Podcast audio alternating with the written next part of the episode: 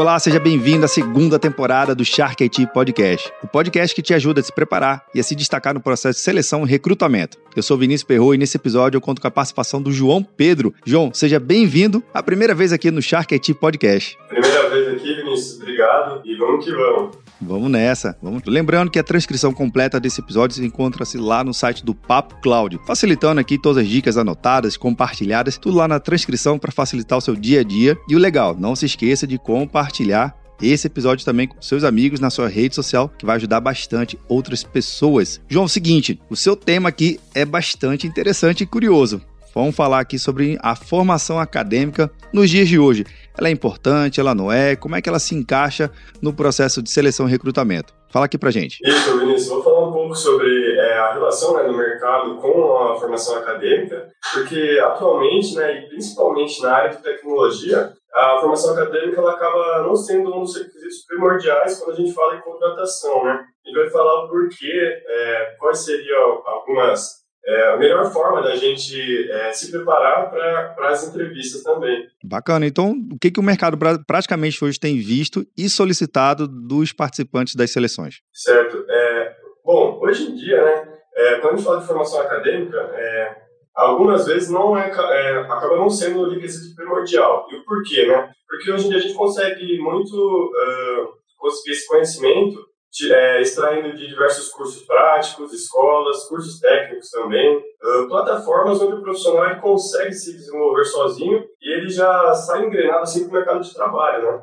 Bacana. Então, nesse caso, é um olhar hoje um pouco mais prático do resultado da entrega e a capacidade de entregar o resultado de forma material, vamos dizer assim, né? Se você isso, sabe programar, mostre que você programa. Então, tá aqui sua habilidade e os seus resultados. Não necessariamente o seu conhecimento teórico ele pode te ajudar, ou, nesse caso aqui, vai lhe ajudar a ter um destaque diferente. Seria isso? Exato. Uhum. E aí, a única questão que a gente uh, anda percebendo é que o conhecimento teórico, quando a gente é, é, vem pegando só de cursos técnicos dessas plataformas, é que ele fica meio em desfite, assim, é, e normalmente a graduação, ela traz esse conhecimento. Por mais que os profissionais, eles estejam realizando esses cursos práticos, é interessante ele conhecer a fundo essa teoria, porque normalmente nas entrevistas o gestor técnico ele vai tentar tirar mais essa informação teórica você. Ela pode ser adquirida também em outros cursos mais práticos do que um curso longo de 4, 5 anos de uma graduação, também? Tá Exato. É, é, a faculdade e o diploma em si não é uma questão que vem sendo muito cobrado.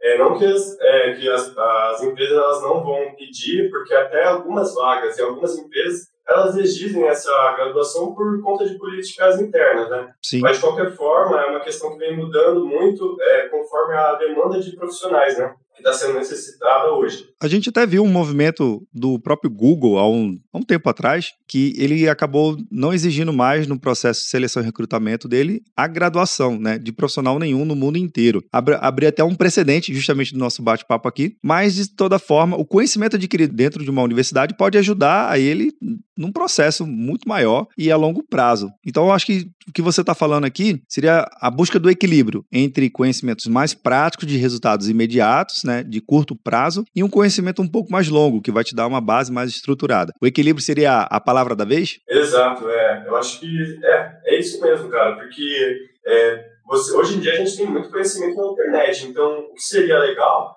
é a pessoa que está fazendo essa graduação, além da graduação, ele buscar esse conhecimento com esses cursos que eu te falei. A única diferença do profissional que vai ingressar na faculdade e desse profissional que ele escolhe meio que por conta própria seria a abertura, né? Porque o profissional com a graduação ele já vai é, entrar no mercado de trabalho talvez com um estágio e o profissional que vai assim por conta própria ele fica meio à mercê do mercado, né? Verdade, olha aí, você destacou um ponto que é super real. Na graduação existem as portas do estágio. Então, se é o primeiro emprego daquela pessoa, daquele profissional, pode ser uma oportunidade legal de ele entrar numa graduação e buscar um estágio, porque já tem uma cadeia, já tem uma estrutura ali para poder processar, receber aquele estagiário, tem aquela documentação, enfim, é uma mecânica diferente que se na carreira solo, como você mesmo citou, já é um pouquinho mais difícil, né? É, então, é, a diferença né, que a gente acaba vendo é, é essa mesmo, porque o profissional que ele já está numa graduação, ele, querendo ou não, ele vai ter mais facilidade de entrar no mercado de trabalho. É, porque, assim, quando a gente busca, um, por exemplo, um júnior, ele tendo um estágio ali, ele já vai conseguir entrar mais fácil do que o cara que ele só por conta própria foi atrás do conhecimento, entendeu? Verdade, verdade. Então eu acho que fica aqui mais uma vez a, a palavra-chave desse episódio aqui que eu tiro como exemplo é o equilíbrio, é buscar exatamente que o conhecimento prático vai te ajudar de uma forma prática e o acadêmico também ele vai te ajudar, mas ele não vai ser a chancela do seu processo hoje, não é isso? É isso mesmo. Uh, a, a palavra-chave realmente é o equilíbrio.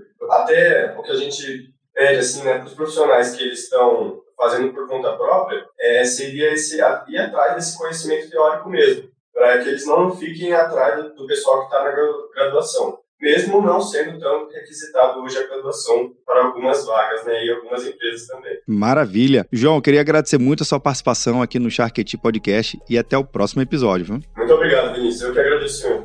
E aí, gostou das dicas? A palavra de ordem é equilíbrio. Uma outra dica também bem legal é um episódio lá da primeira temporada, Dress Code em Home Office. O que, as empresas estão olhando? Obrigado pela sua participação e audiência e até o próximo episódio do Shark IT Podcast.